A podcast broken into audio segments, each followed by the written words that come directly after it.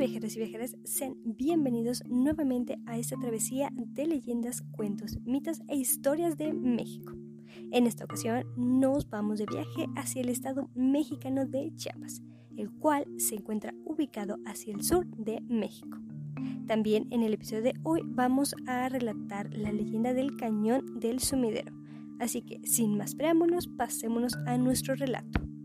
En enero de 1525, el capitán Mazariegos lidera una expedición que arriba a Tochtla, hoy conocido como Tuxtla Gutiérrez, y posteriormente se conocería como Soctón. Su objetivo es obligar a los pueblos indígenas a pagar tributo, además de invitarles a la paz y a la obediencia del rey.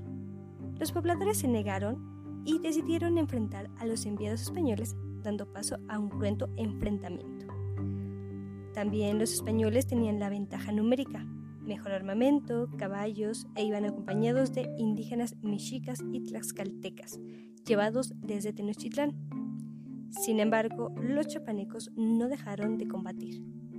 Después de varias batallas, los indígenas ven mermadas sus fuerzas y posibilidades de salir victoriosos. Pasa el tiempo y los chapanecos se ven forzados a replegarse a los riscos, mientras siguen dispuestos a pelear. Demostraron enorme coraje, pero las piedras y flechas ya no eran suficientes. Finalmente, en el peñón de Tepetchea, en lo más alto del cañón del sumidero, se lleva a cabo el evento más significativo de la última batalla. Irremediablemente perdidos y cercados por el enemigo, los chapanecos se arrojan desde la cima del precipicio hasta caer en las profundidades del río Grijalva. Hombres, mujeres y niños toman parte en un suicidio colectivo, prefiriendo dar su vida antes que ser dominados por ellos. Se dice que los pocos sobrevivientes chapanecos fueron llevados a las orillas del río para fundar un nuevo pueblo el cual es conocido como Chapa de Indios o también conocido como Chiapas de Corzo. Y también es donde deriva evidentemente el nombre de este estado. Actualmente se debate la veracidad de la batalla y muerte en el cañón del sumidero. Pero finalmente se debe aceptar que si existe alguna duda es siempre con la evidencia de que Chiapas es un pueblo que se rehúsa a rendirse. Finalmente fue plasmada en el escudo esta batalla y es la que representa a Chiapas hasta ahora. Hasta aquí llega la leyenda, sin embargo hay un complemento de historiadores que le dan otra perspectiva a esta leyenda. De hecho, uno de los estudiosos que ahondó en ese tema fue el belga Jan de Vaz, el cual recibió el premio de Chiapas en 1986 en la categoría de ciencias.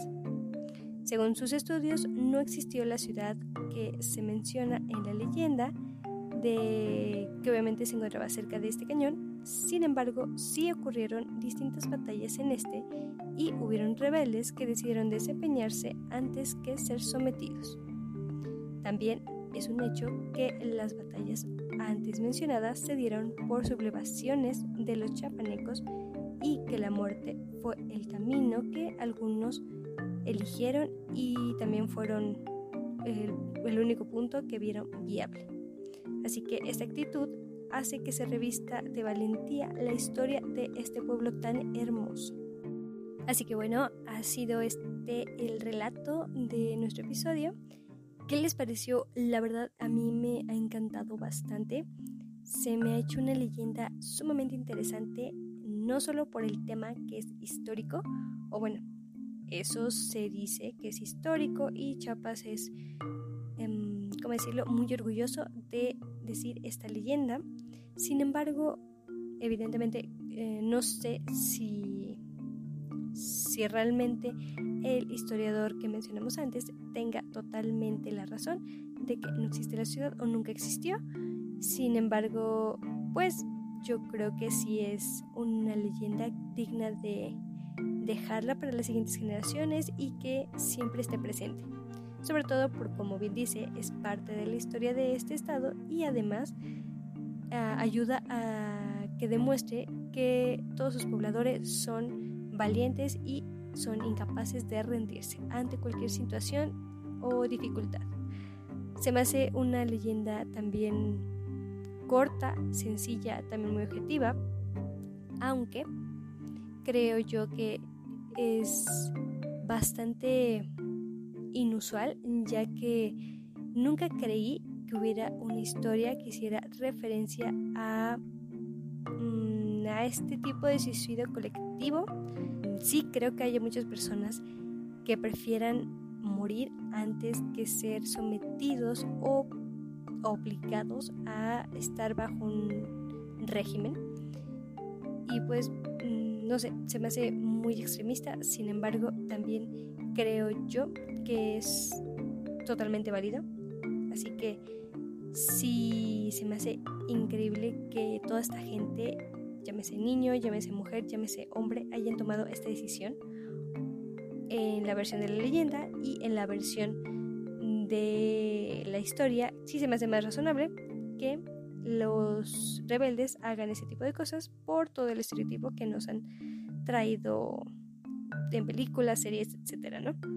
Así que se me hace interesante, se me hace una leyenda bastante agradable, entretenida y que espero que también les haya gustado bastante a ustedes. Así que sin más, ya no despliego tanto este capítulo, por lo que me toca despedirme con mi usual frase, la cual es la siguiente. No hay casualidades ni coincidencias, simplemente existe lo inevitable. Como siempre, les deseo una excelente mañana, una bonita tarde o una amena noche. Yo soy Ale Pineda y me encanta seguir llevando este proyecto, me encanta compartirles este contenido y la verdad espero que también a ustedes les siga encantando, que me sigan escuchando.